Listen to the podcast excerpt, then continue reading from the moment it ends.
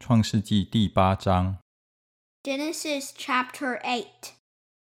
神纪念挪亚和挪亚方舟里的一切走兽、牲畜。神叫风吹地，水势渐落。 But God remembered Noah and all the wild animals and the livestock that were with him in the ark, and he sent a wind over the earth, and the waters receded. 渊源和天上的窗户都闭塞了，天上的大雨 也止住了。 Now the springs of the deep and the floodgates of the heavens had been closed, and the rain had stopped falling from the sky. 水从地上渐退，过了一百五十天，水就渐消。 The water receded steadily from the earth. At the end of the hundred and fifty days, the water had gone down. 七月十七日， 方舟停在亚拉腊山上。 And on the seventeenth day of the seventh month, the ark came to rest on the mountains of Ararat. 水又渐消，到十月初一日，山顶都现出来了。 The waters continued to recede until the tenth month, and on the first day of the tenth month, the tops of the mountains became visible.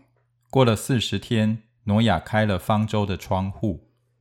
After forty days, Noah opened a window he had made in the ark.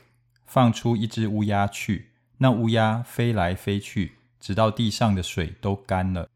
and sent out a raven, and it kept flying back and forth until the water had dried up from the earth.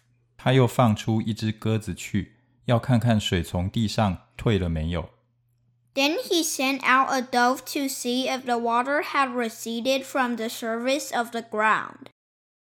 但遍地上都是水，鸽子找不着落脚之地，就回到方舟挪亚那里。挪亚伸手把鸽子接进方舟来。 But the dove could find nowhere to perch because there was water over all the surface of the earth, so it returned to Noah in the ark. He reached out his hand and took the dove and brought it back to himself in the ark. 他又等了七天，再把鸽子从方舟放出去。 He waited seven more days and again sent out the dove from the ark. 到了晚上，鸽子回到他那里，嘴里叼着一个新拧下来的橄榄叶子。挪亚就知道地上的水退了。 When the dove returned to him in the evening, there in its beak was a freshly plucked olive leaf. Then Noah knew that the water had receded from the earth. 他又等了七天，放出鸽子去，鸽子就不再回来了。 He waited seven more days and sent the dove out again, but this time it did not return to him. 到挪亚六百零一岁正月初一日， 地上的水都干了。挪亚撤去方舟的盖，观看，便见地面上干了。 By the first day of the first month of Noah's six hundred and first year, the water had dried up from the earth.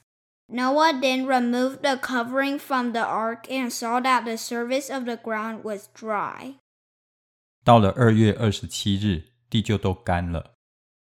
By the twenty seventh day of the second month, the earth was completely dry.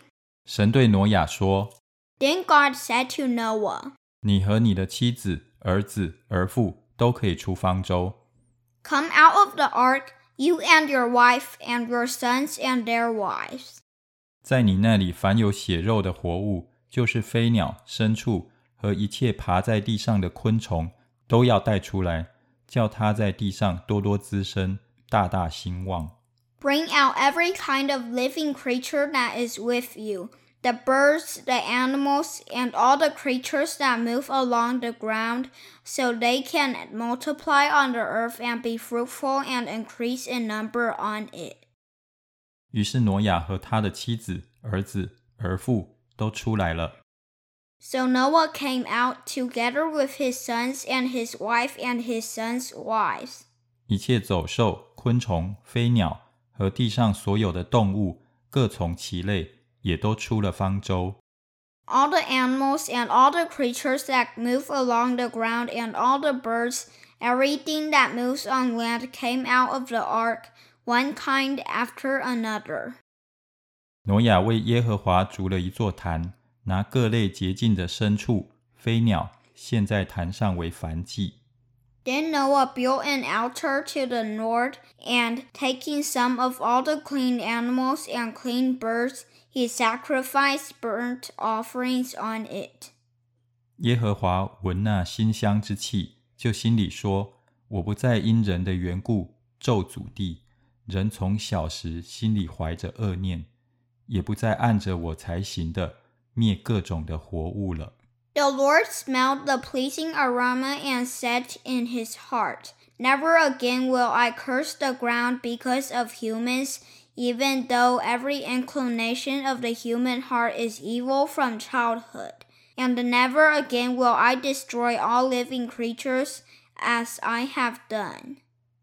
地还存留的时候，稼穑、寒暑、冬夏、昼夜就永不停息了。As long as the earth endures, seed time and harvest, cold and heat, summer and winter, day and night will never cease.